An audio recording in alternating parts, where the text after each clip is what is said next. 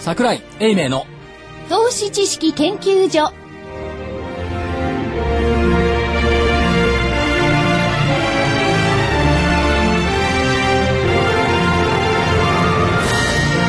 皆さんこんにちはこんにちは。こんにちは。桜井英明の投資知識研究所の時間です今日はスタジオには正木昭夫隊長こんにちは。福井主任研究員こんにちは。そして新人研究員の私加藤真理子でお送りしますそして我らが一人足り桜ない井ですね英明所長はですね、うんうん12月19日月曜日にオープンしました、い風賀証券金沢文庫フィナンシャルセンターに行っておりますはい。いはい今電話繋がってるんですよ。はい桜井さん所長、こんにちは。こんにちこんにちは。桜井です。よろしくお願いしまよろしくすお。願いします。今、風賀の、はい風はい風賀証券さんの金沢文庫フィナンシャルセンター、東京日本橋から50分はい。で、えーやってきておりますが、はいいいっすよ、なかなか。あーあ。結構近いんですよね。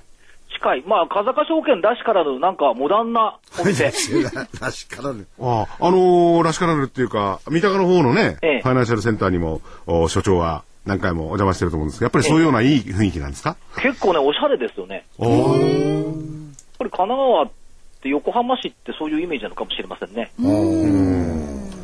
それで、どうなんですかあのー、これから、あのー、公演でしたっけねセミナーがありますけれども、セミナーがありますね皆さんいっぱい、あのー、もうすでに。いや、まだこれが4時からかな。あ、4時からですねそか。ろそろ皆さんいらっしゃるぐらいや、い1かな時間前に来ないでしょ、普通。そうですいやね、わかんないですよ。ラジオ実況中継やってるかもしれないから、早めに行こうとかっつって。いや、と、時々でも1時間前にお見えになる方おられますよね、割と高齢の方だと。ああ。じゃあ、あのー後で、えー所長は、あのー講演会、セミナーもありますんで、はいえー今日は30分ぐらいまでですかね、お付きそ合いういでたすだね、けるね30。分過ぎぐらいまで。はい、はいで、早速ですが、あ日経平均なんです株け価どはいかがでも、ございましたでしょう。えーはい今日はですね、大引けは64円82銭安です。8395円16銭、64円82銭安の8395円16銭となりました。はい。所長、はい。安い、ちょっと安いですね。ちょっと小安いです。まあ、3連休控えっていうのもあるでしょうし、はい。それから、お客さんがいないですよね。そうですね。特に外国人は、なんか、あの、水着を着たり、ゴルフクラブを持ったりして、はい。はい。全然マーケット向いてないし、ええで外資系の連中に話聞いてみると、なんはか、席にじーっと座って注文来るの待ってるって、来ないってお客さんいないんだから。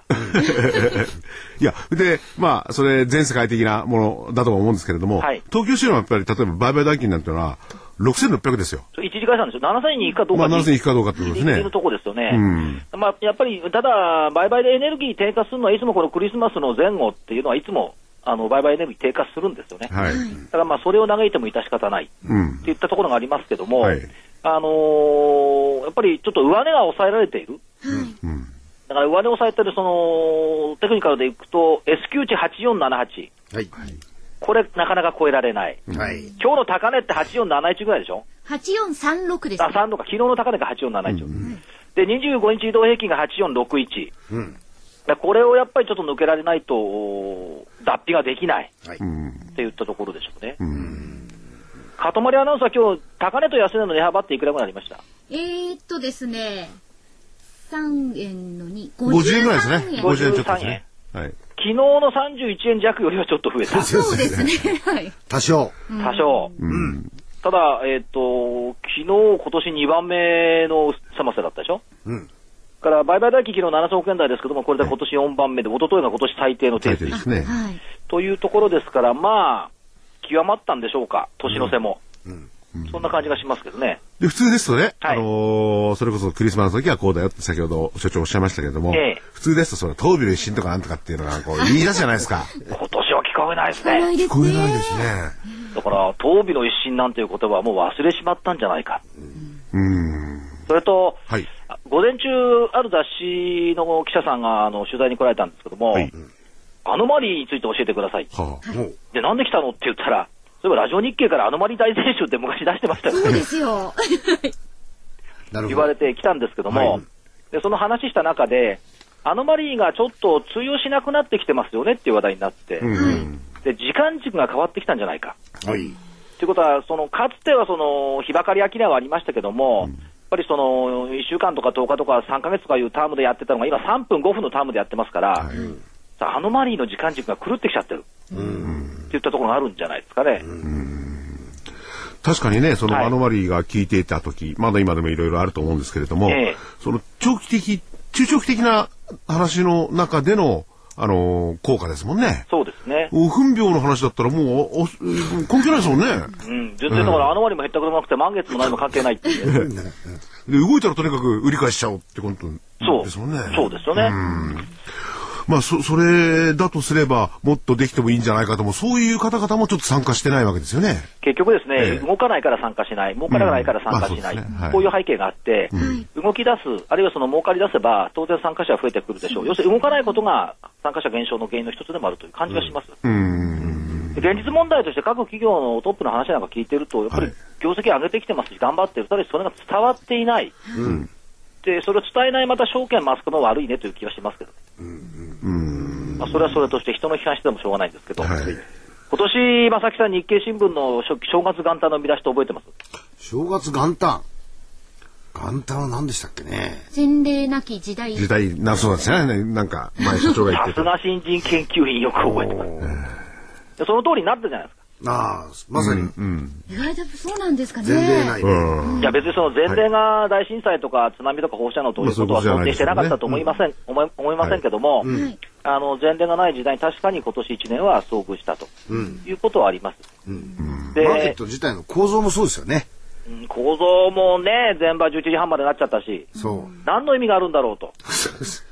さっきもそれ話してたんですよ。ええでも、あの、それはね、株式のサイドから見ると、はいそういう感じはしますけれども、ええではさ先ほど所長が言ったように、企業サイドなんかから見ると、はいまあ、前例はなるかもしれないけど、頑張ってはいるわけですもんね。そうそれで昨日、ある外食産業さんのはい広報部長さんと話をしていて、はいでやっぱりその東北地方の外食産業ってものすごい賑わってるんですって、今。おーで、これからの新しいモデルって何かありますかっていう話になって、はい例えば兜町、今の話でね、11時半まで、えっと前場が伸びた、はい。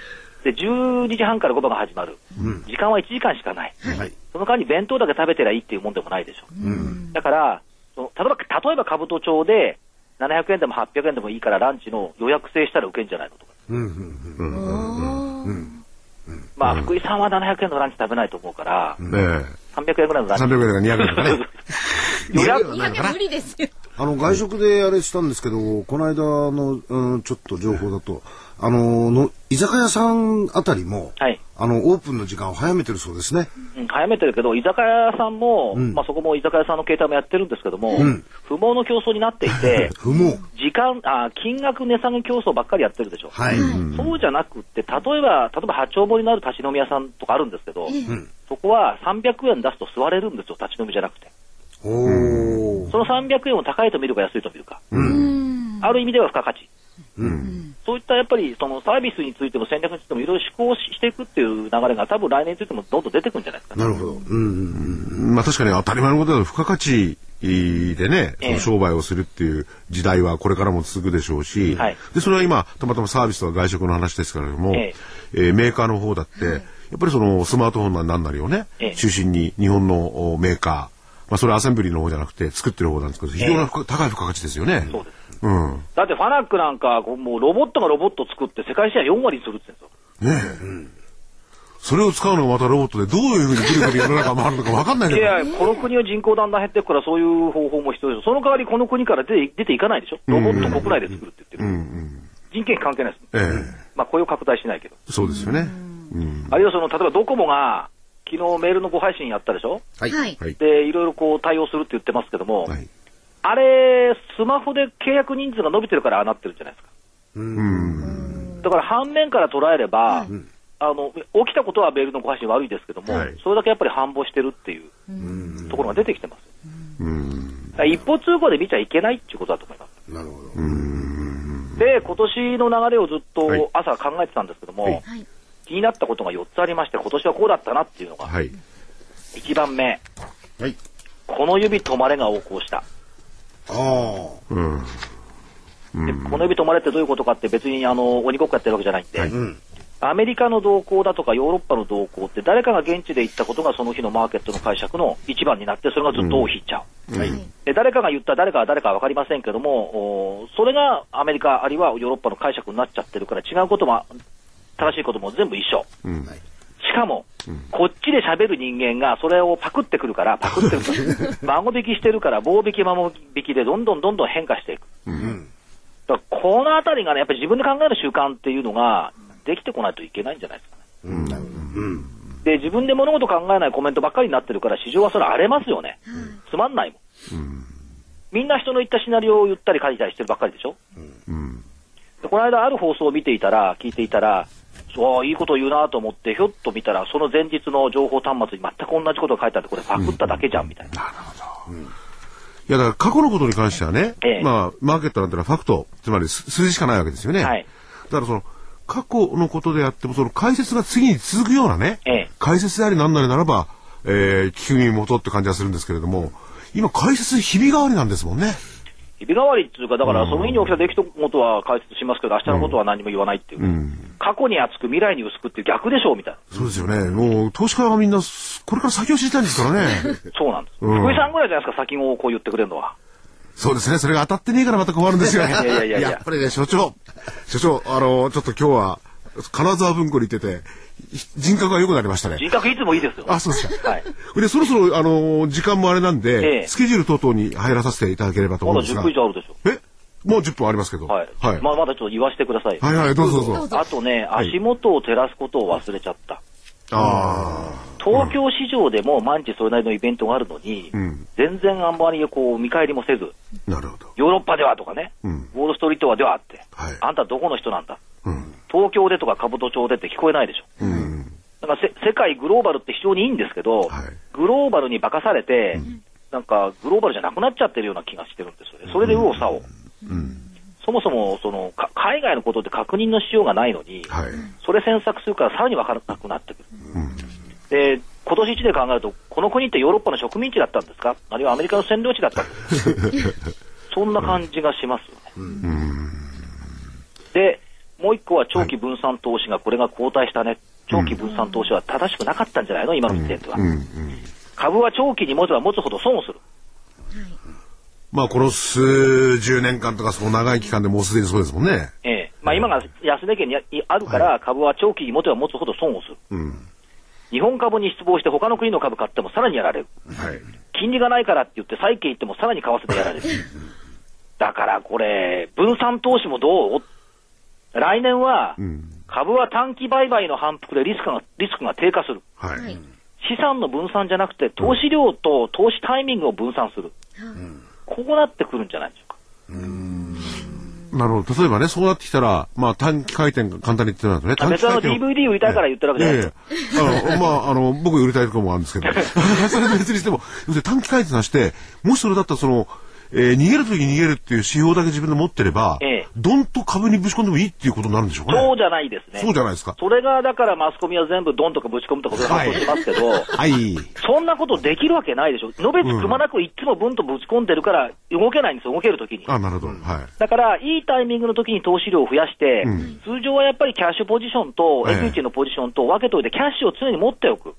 それがその福井さんみたいな人に乗せられて、全量ボンといっちゃうから、風が吹いた時に乗れないやっぱりね、キャッシュ大事ですよ。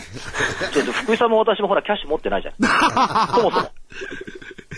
えでも確かに、あれですよね。あのー一番、まあ、安全なのかどうかわかんない。それはキャッシュであって、ええまあ、いいと思った時に、すかさず出て、えー危なくなったらすぐ、まあ、逃げるっていうんですかね。で危なくなったらというか、まあ、損が出始めたらでもいいんですけどね、出始逃げは早くですよね、ええはいで、利益は長くですよね。うん。でこれが逆じゃないですか、はい利益はすぐ確定、利食い千人力っていう、これ、業界用語に騙されて、はい利食い千人力じゃない、利食いは益を失うなんですよね、えだから利食い千人力じゃなくって、利食いは詰め伸ばす、損切りは早く、うんこれがやっぱり、あのーマーケットで長く生き残るコツの一つだと思う。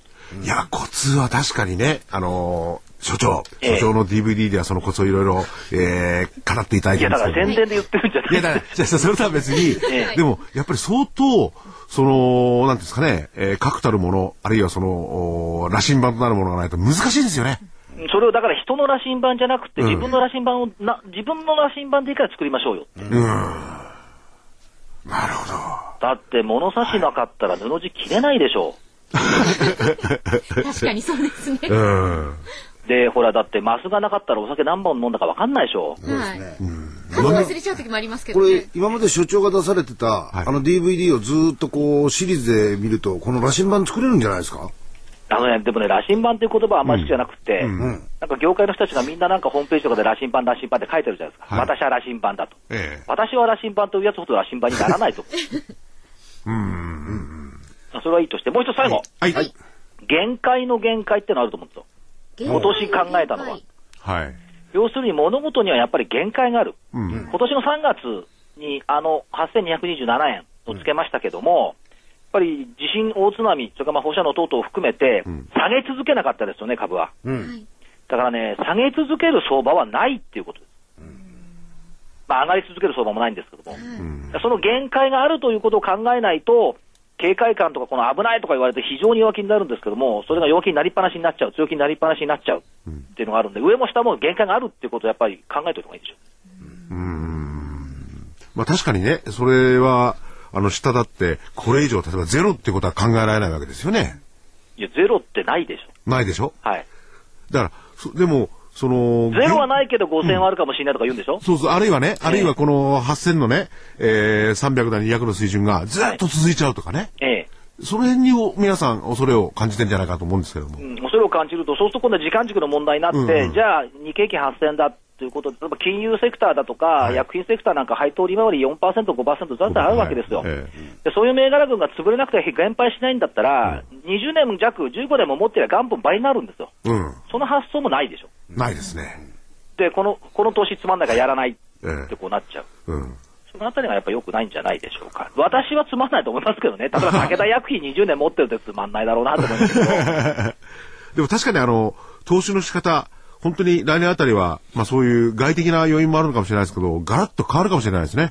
うん、ガラッとかと、要するにその、プロプロ、今どっちかというとその専門家がプロっていう見方してますけども、やっぱ個人としてのプロだと私は思ってますから、ええプロプロという立場にやっぱりみんななった方がいいと、東証じゃなくて、あの、金融庁がそのプロ取引市場とか作るからおかしくなっちゃって、はい。個人投資家さんプロですよ、はっきりう言って。んうんうん。それはね、あの、いろんな情報とかそういうのにはちょっと遅いかもしれないけれども。いや、遅くない、今ネットがあるから、個人投資家の方が早いと思いますよ。うーん。だから、マスコミの方が早いっていうのはマスコミの傲慢じゃないかと思います。うんうんうんうんうん。うん。まあそういう部分もあるかもしれないですね。え福井さんは否定するでしょういかや、いや、いやでもね、ええあの、いろんな方がいらっしゃって、パパソコンなんか時代に使いこなせない方もいるかもしれないんで、はいそういう方たちでも情報が遅くとも的確な判断される投資家の方って多いじゃないですか、個人投資家ってそうそうそうそうですよえだからそういう情情報とかこういうことが起きてますということを伝えながら、片岡さんの視点はあちこちが動いてるんです。えうんうんうん。わあ、いいですね。今日は、あの、東京もちょっと曇りがちで、まあいや、東京もってね、そんな同じようなとこ遠くですねないんだから、同じ地域なんですから。でも、う海が近くて、不合目日で、ええええーこういういいことをしてるとですね、はいやっぱり神様は微笑んでくれるんですね。えはい。はい福井さんにちょっと言っときましょうかえいね。。はいえっ、と、日曜日にはい。ゴルフに行ったら、はああ、よかったですね。10オーバーだったかな。12オーバーだったかな。あ。ええ80代前半で、うんちゃんと月齢で準優勝できましおおあ僕帰ります。た。いやいやー、なかなかね、よかったですね。よかったです。ではい私、でも悟りました。はい。 この前に、あの、入賞したのは1月だったんですよ。ええだから冬になるとゴルフに強くなる。夏はダメなんだなと。あ普通冬になるとゴルフ下手になるんですけど、はい私の場合冬になるとゴルフが上手くなる。いや、でも所長、あの、ずっとマーケットをね、見てらっしゃったりなんかして、この相場では、このマーケットでは見る必要もなくて、ちょっと精神的な余裕ができたんじゃないですか。え、そんなことですよ、日曜日だもんだって。お日曜日ってでもずっと疲れるじゃないですか。一週間見たりなんかしてると。まあ、一週間見ず、ね、疲れますよね。福井さん見てても疲れないでしょ。全然疲れないですね。でしょはいまあ、それはいいんですよ。じゃあ来週の予定行きましょうか。はい、そうですね。えーっと、明日、天皇誕生日、はい。東京市場お休み、はい。はい3連休。はい。だ3連休ってみんなどっか行くんですかね、私たちはどこにも行かない行かないですね。ですね。はいど。こにも行かない。はい三連休でクリスとマスで家すにこもってる。はい。まあ、あの、雪降ったり風吹いたりするそうですから、ええはいあの、場所によっては。そうですね。で、あとアメリカ耐久財受注。うんそれから新築住宅販売。はいし住宅いいですね、正木さん。アメリカ。うんだから、これやっぱり移民効果もあるあるでしょうし、やっぱり人口増えてるってのは住宅にとっていいんですよ。足りないんですよ、要するに住宅は そうで。すもんね。で、えっ、と、週末休みがありまして、月曜日26日、はい。あ、その前に大事なことあります。25日日曜日、はい。クリスマス。あ、はいそうですで、私私の誕生日。誕生日、はいおめでとうござおめいでとうございます。ます。ありがとうごいざいます。はい。で、26日月 曜日、アメリカとドイツのマーケットはお休み。は。はいい。あと南アフリカも休みだ。うんですかね。はいはい日中首脳会談の予定一応入ってますね。はい。それから27日火曜日、アメリカケースシーラー住宅価格指数、それから GB の消費者信頼感指数、はいこれ悪くないと思うんですよ。それから28日水曜日、一般の方々はこの日で業務終わりですかね。うん。うんでしょ。雇用納め。ね。観光庁でしょ。いいですよね。まあ昔一証般的券に会はを、ね、この日でしょうかね。大体28日の前場で終わるっていうのは証券会に入社した一つの理由だったんですけどね。全然30日まで。それはいいですけど、はい11月の有効求人倍率と失業率、はい。あと消費者物価と鉱工業生産、全部国内です。はい。えー29日木曜日、シカゴ PMI とイタリア国債入札、多分イタリア国債とかの入札って無事通過すると思います、この間のスペインもすごい、ぶっと、えらい倍率で通過したでしょ、ええはい。だからまあいいと思います、えー大納会が30日金曜日、5番まであります、はい。えーあとブラジルと韓国の市場がお休みということで、ほとんど、あんまりこう影響度合いのある指標も出てなないという感じですね。はいはいで先週見通した株価は下限が8160円、25日移動平均のマイナス4%乖離、11月の25日安値水準でしたけども、はいまあそりゃ下回りませんわね。 はい。で、上限は75日線の4%プラス乖離で9001円ってえらいあの広いレンジにしましたけども、まあそのレンジには入りました。はい。来週の見通し、はい。 8227円が下限。ははいい。 3月15日のザラバ安値、はい。はい。うん。上限8967円、75日線の4%プラス乖離水準、はい。でちょっとレンジは狭めました、狭めました、で8400、500円を挟んだ狭いレンジという可能性は高いんじゃないかと思うんですけどね、実は、はい。そんな感じで見ておりますが、はい。まあ、あの、今週よりもちょっと加減が上に上がり、上限も、上限もって、上限はちょっと下に気持ち下下ががり。り、だけど、8000円台での日経平均の年末終わりというのは、ええあんまり昨年予想した方は多くないですよね。でしょ。まあ強烈強烈な要求論者は7000台入るという人いましたけども、まあ、8500円水準、まあ、むしろやっぱり5桁でいるんじゃないのと思ってた人の方が多いと思いますよね。はい。なんか、来年がいい年になってくれればいいですよね。来年、辰年ですからね、はい。また来週もお最後の番組があるんですけれども、ええ早く帰ってきてください。こいやこれ終わったらすぐまた帰って、 そうですよねかぶと町で夜、別の番組やんなきゃいけないですよ、ええそうですねはい。ただ、あのーこの間の夕焼け出てもらった TYO っていう、あのー広告制作会社の社長さんのお話聞いてたら、はい。あの TYO って、まあ、あの広告制作ですが、クリエイターはみんな自分自身を天才と思ってるはずですって言ってました。はい。はそういうプライドをね、やっぱりね、証券業界持たなきゃいけないですよね。い。はいなるほど。そうすればちょ、ちょっとは変わると思いますよ。あ、そういうの大事ですよね。大事だと思いますね。天才、桜井所長からすれば。いやいや、天才じゃない、天才じゃない。プライドを持つっていう。プライドを持つ。はいはい。そうですまあ、ね。まあマーケットが失ってるのははいプライド、歴史はなくてもいいから、プライドだけは失わない方がいいっていう気がしますよ。まあ、確かに、えーそういうの言えますよね。でしょ昔は自分たちで自分たちで株屋、株屋とかなんとか言ってましたけれども、えー今それで株、も、株屋と言える株屋は証券マンいませんよ。私は株屋ですって言えないですもん。それでも本当にあの株都庁あたりはね、肩で稼ぎってるから、さっそうとされてましたよね、皆さんね。うん、でも目つき悪かったですよね。見た瞬間に、あ、これ株屋だっていう、自分も同じ業種ですけど、あ、この人だ。 すぐわかりましたね。よくわかるんです。まさきさんなんて若い頃すんごい目つきだったと思いますよ目。つき悪か った。あのね、なんかね、獲物を求めてるとか、なんか漁師さんみたいな目してるんですよ、株屋さんって。いや、でも最近どの業種の方でも、ええそういう目の方っていないじゃないですか、あんまり。いないですねね。優しくなっちゃいましたよね。ええ充足しちゃってるのがいけないんじゃないですか。はい。だから目標をもっとより高く持つっていうのが一つ。だから来年の目標1万3000とかね。ええはい目標を高く持たないと、 はい。はい。目が優しくなってダメだと思いますよ。ねみんなで傷口の名前を呼べちゃダメですよね。そう、じっと座って電話待ってても絶対かかってこない。はい。外に出ようですよ。ええわかりました。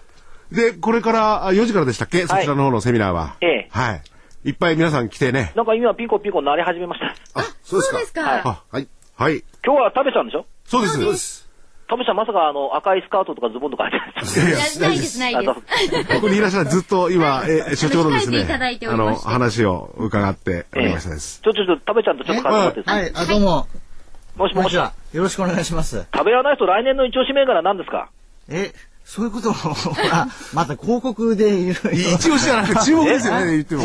注目。いやいや、また、あの、新神戸電機みたいなヒット商品を出してもらえば、あせっかく風賀証券のか安藤文庫に行くから、食べちゃんはこれ注目してますって言おうかなと思ったら、まだ、まだ公表してないそうです。やもね、そう、そうなんですよ。いろいろこういう広告はあるんですよ。いろいろ規制。本当にね、まあ、番組の皆さんに もね、あるんですけええど、これね、本当に大量推奨販売になっちゃうんですよこれ。そうそうあそうかそうかあの、業界側の人間としては。だからね、あなるほどこう皆さん目つきが少し優しくなっちゃうのはしょうがないと思う んですよ。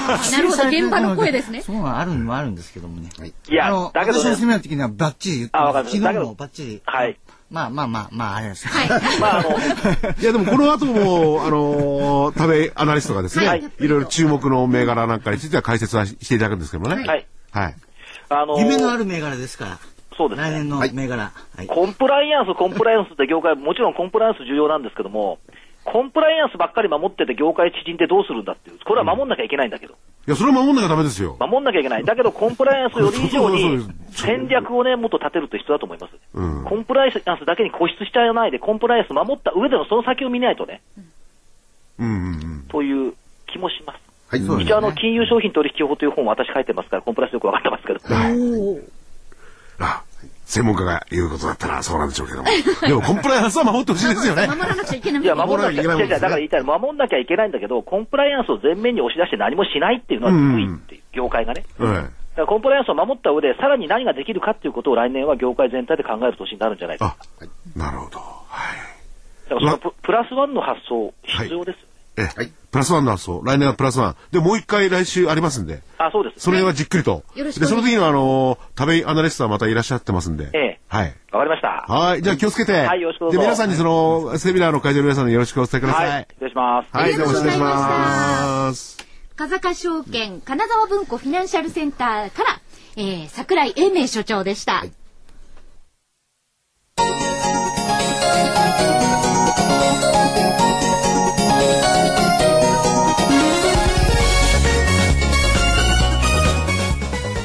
答える叶えるお客様の期待に応えお客様の夢を叶える証券会社風賀証券がお届けするハロー風賀証券のコーナーです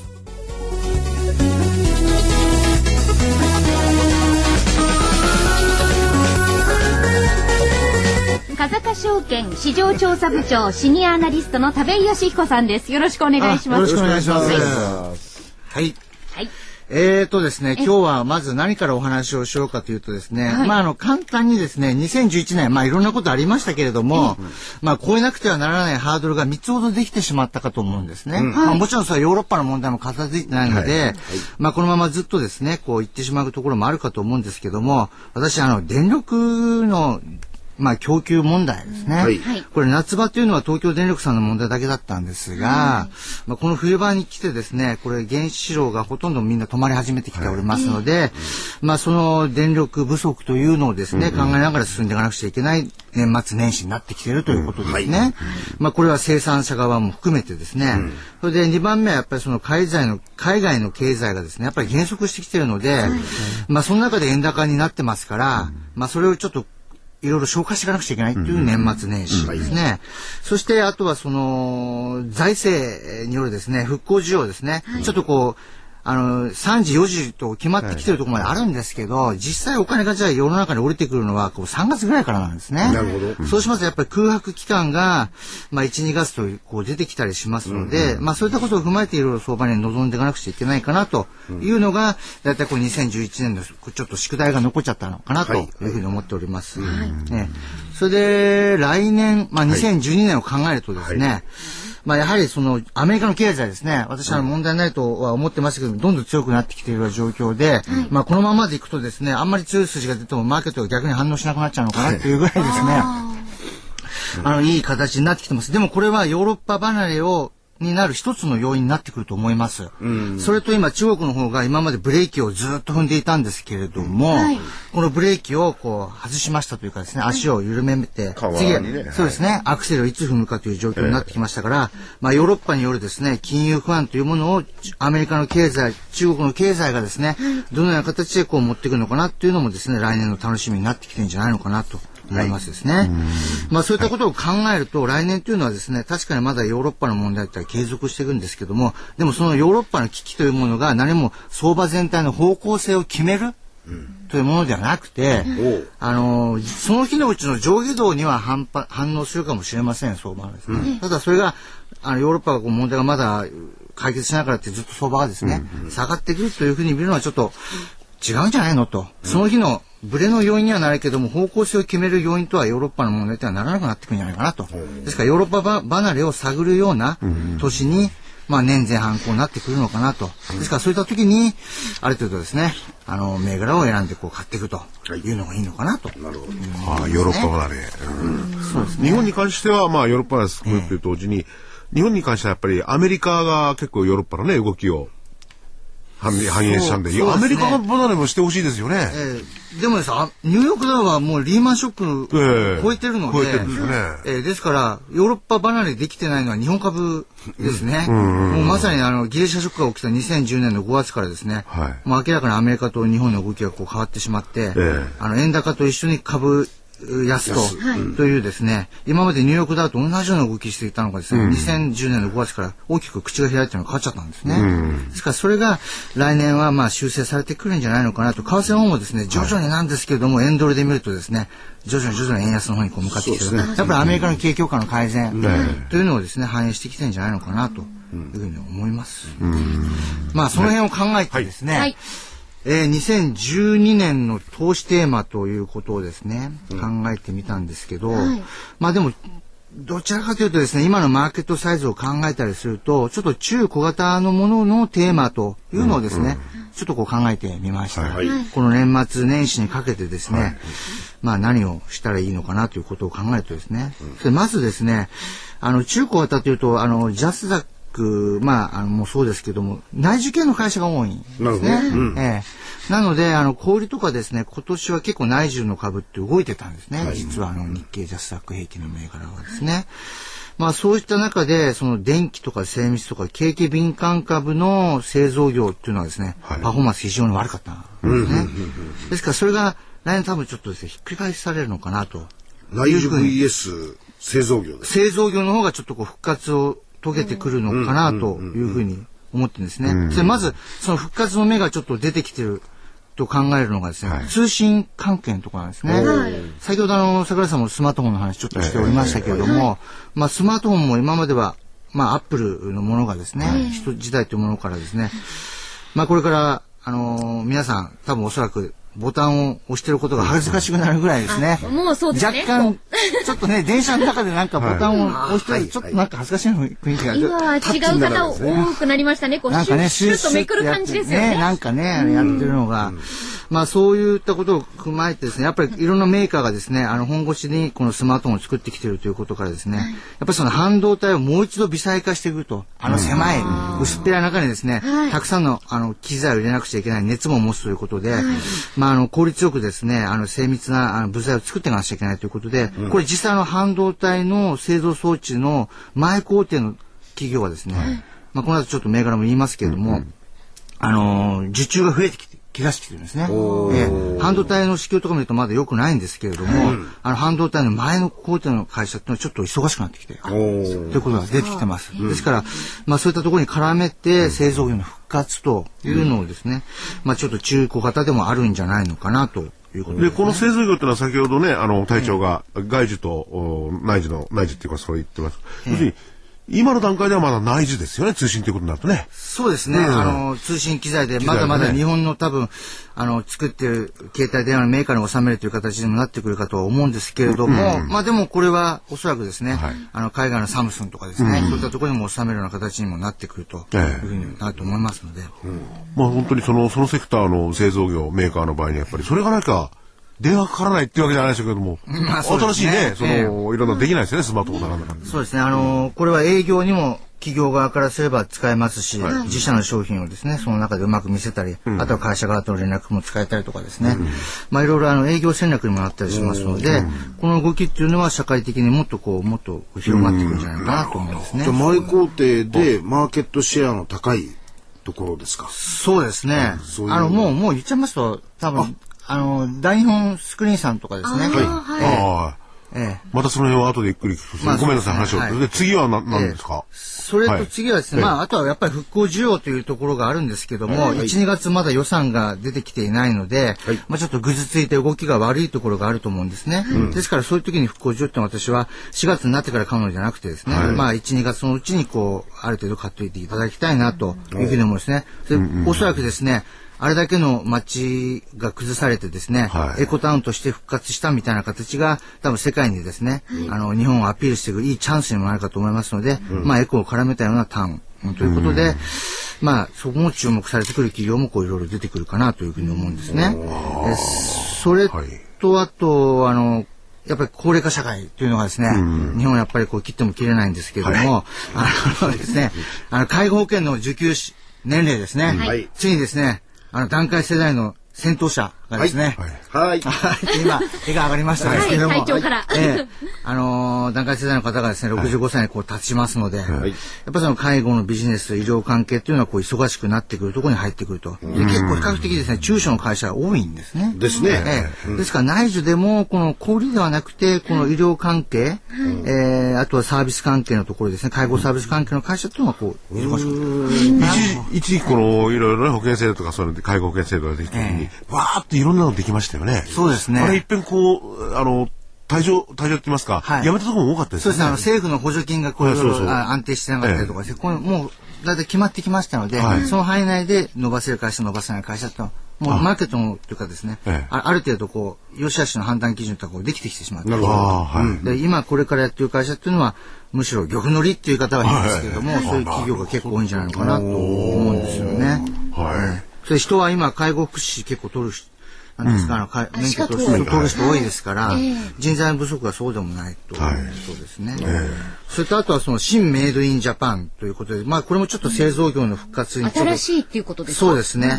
あの、今まで日本って言うと薄型のテレビとかですね、非常に競争力があって、まあ、勝っていたんですけど、それがもう、ことごとく今勝てなくなってきてると。携帯電話でももう勝てなくなってきてるようなことですね。だからもう一回今やり直しが始まってるんですけども、ですからそういったところではなくて、新しい、まあ日本のですね、競争力を持てる企業っていうのは中小企業の中にもあるということですね。じゃあどこが強いのかというかというとですね、実はあの発電プラントとかですね、まあ新興国これからあの、いろいろ電力不足とかあってですね、発電プラントとかですね、あの、作っていくわけなんですけども、あと、あの、海水の淡水化プラントとか、ええ、そういうところ結構ですね、あの、あと鉄道に関関するインフラ関係のところですね、えこれ通信システムなんかも入ってきますけども、結構ですね、中こ中小企業というかですね、中小型株でも技術力持っている会社さんありますので、まあそういった会社がですね、えー新メイドインジャパンということでこう浮上してくるんじゃないのかなというふうに思うんですね。今までどどうしてもなんか成長企業というとハイテクというイメージがあったかもしれないですけども、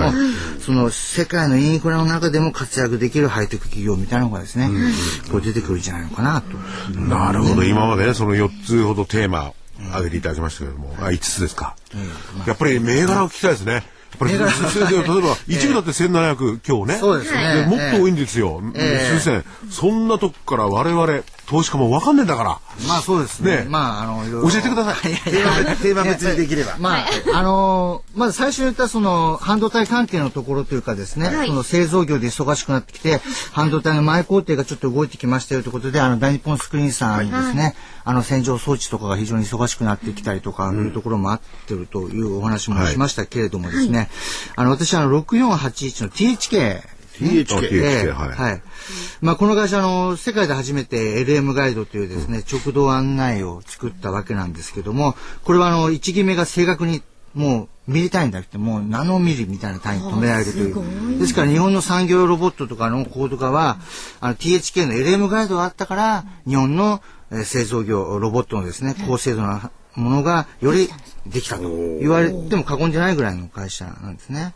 で、これ、この会社受注が今まで良くなかったんです。半導体関係、今パソコンが売れなかったりしてですね、半導体ちょっと需要が落ちていたんですけども、ちょっと11月ぐらいからですね、受注がどうもちょっと単独ベースなんですけども、ちょっと下げ止まりが入ってきた。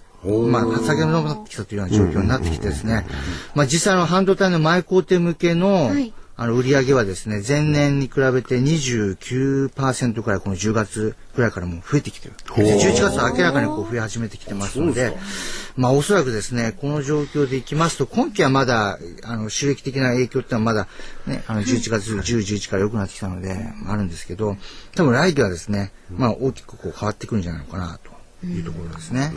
ええやっぱあのー動いてきてるわけですね。ええええ。これ受注がね、そんなに、もう10月ぐらいからですかそうですね。あの台湾とかですね、はい韓国のファンドリーといって、その、あの、作ってる会社がですね、あの、先端部分の再選のところには投資を始めてきてる。あそうあ。なんですね。ええはい。やっぱりですから、スマホの、スマートフォンの中に入れる新しい電子部品の開発がもう始まって、一部量産化も始まってきてると。はい。はとい。ころじゃないのかな、はいというふうに思うんですね。 6481。はい。 THK。いはい。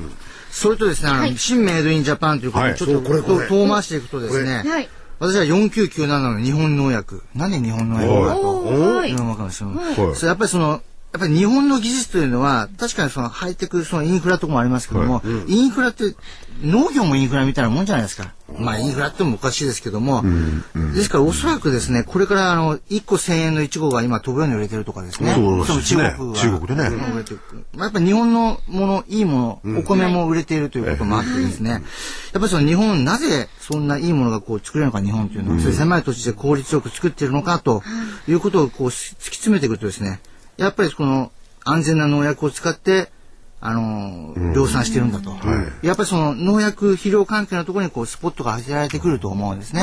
それで食料事情っていうのはやっぱり新興国っていうのは結構こういつになくこう深刻ですよね。。深刻になってますすからね。ですからこれは別にこのね、いろんなあの国の問題としてですね、あの日本の技術がですね、こう開いてくるんじゃないのかなと思うんですね。それで実際この会社っていうのはですね、もう輸出がですね、この3年間で2倍ぐらいに、おーあのドル建ての売り上げが増えてるんですよ、2倍ぐらいですね。はい。ええですから、まあ、この中、円高価の中ですね、どんどんどんどん輸出を伸ばしていってると、で、会社側も、ちょっとこれだけ円高が進んだので、ちょっと今期業績予想を慎重に弾いてるんですけど、まあ、いつも会社が、この会社、1、3月ぐらいにかけてですね、業績予想をちょっといろいろ修正してかけてくるので、まあ、足元、あの、出荷、比較的堅調に推移しているということもあってですね、まあ、あと、中長期的なテーマということも考えるとですね、まあ、ちょっとこの辺も注目しておくといいのかなという感じですね。いやー、新メイドインジャパン、日本農薬。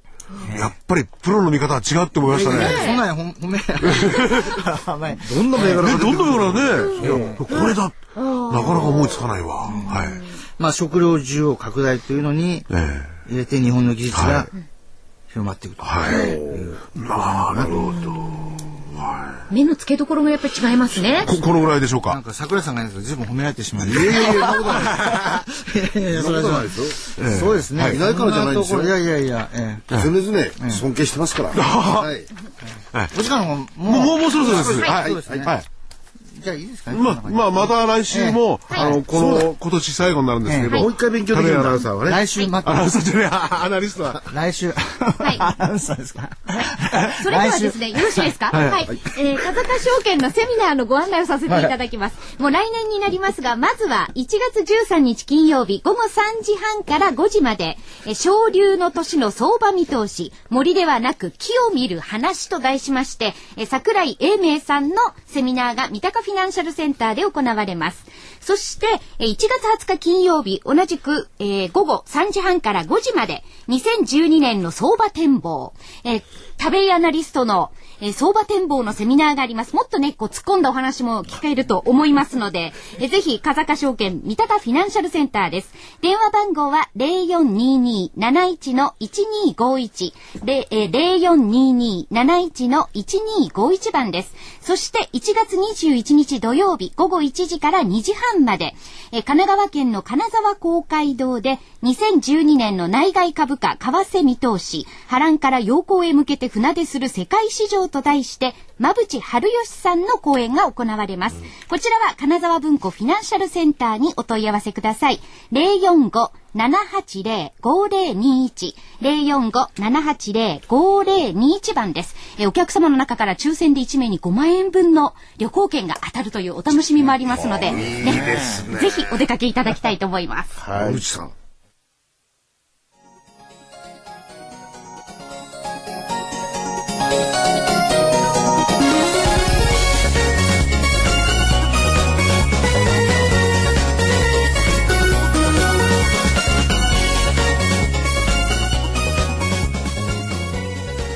坂証券このコーナーは風坂証券の協力でお送りしました。